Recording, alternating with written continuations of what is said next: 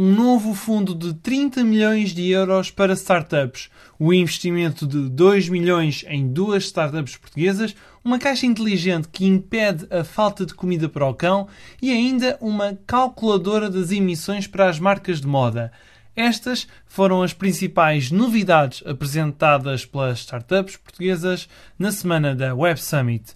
Olá, sou Diogo Ferreira Nunes e estás a ouvir o Série A, o podcast onde se fala das startups em Portugal.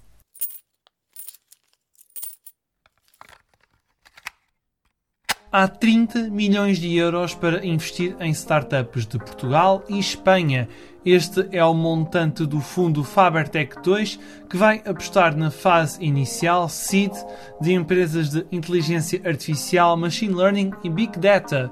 O novo fundo foi apresentado esta semana na Web Summit e vai ser gerido pela sociedade de capital de risco Faber Capital, também conhecida como Faber Ventures, e prevê financiar mais de 20 startups nos próximos 5 anos.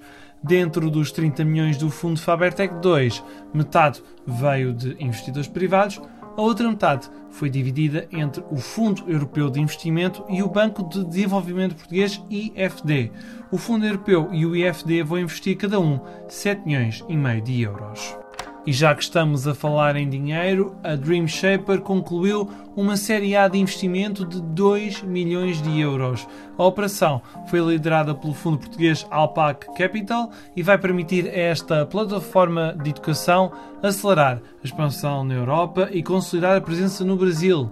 Através do Project Based Learning, esta startup apoia escolas e professores a implementar e melhorar os métodos de trabalho de forma a envolver os estudantes e promover o desenvolvimento das competências sociais emocionais que podem ser associadas também ao mundo do trabalho.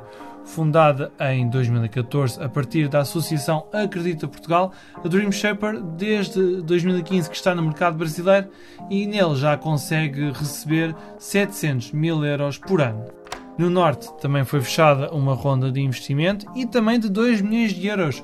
A ILOF conseguiu este montante através do programa de aceleração europeu Wildcard do EIT ELF esta startup desenvolveu um sistema portátil que serve de arquivo a impressões digitais de várias doenças neurodegenerativas e permite também testes rápidos e pouco invasivos em doenças como Parkinson ou tumores cerebrais.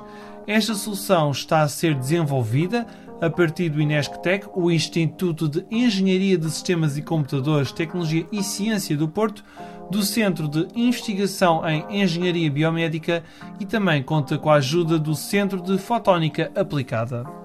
Falamos-te agora de duas inovações portuguesas apresentadas em plena Web Summit. Começamos pela Barkin, que aproveitou a presença no palco principal para apresentar uma caixa inteligente que deve ser posta à venda ainda antes deste Natal. Este equipamento tem lá dentro a comida do cão, mas que está em constante comunicação com a plataforma de subscrição de comida e serviços para animais. A startup do Porto com esta caixa passa a saber a que horas e quanto é que cada animal come. Graças a isso, os donos também não precisam de se preocupar com a falta de alimento. A Barkin envia para casa uma nova dose de ração ainda antes dela acabar.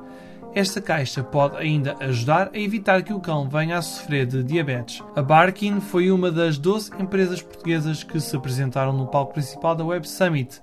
Quem também por lá passou foi a Hub, a startup que apoia a logística na indústria da moda, lançou um sistema que identifica a pegada ambiental das cerca de 70 marcas com que já trabalha e quer também incentivá-las a reduzir o impacto no ambiente. Esta plataforma do Porto mostrou também na Web Summit um visualizador de emissões de dióxido de carbono em tempo real dos envios feitos pelas marcas da Up, tendo em linha de conta análises como o impacto por país, por tipo de transporte escolhido e por canal de venda. Na próxima fase, já depois da cimeira, esta startup vai disponibilizar às empresas dados que lhes vão permitir medir o impacto carbónico do transporte das encomendas.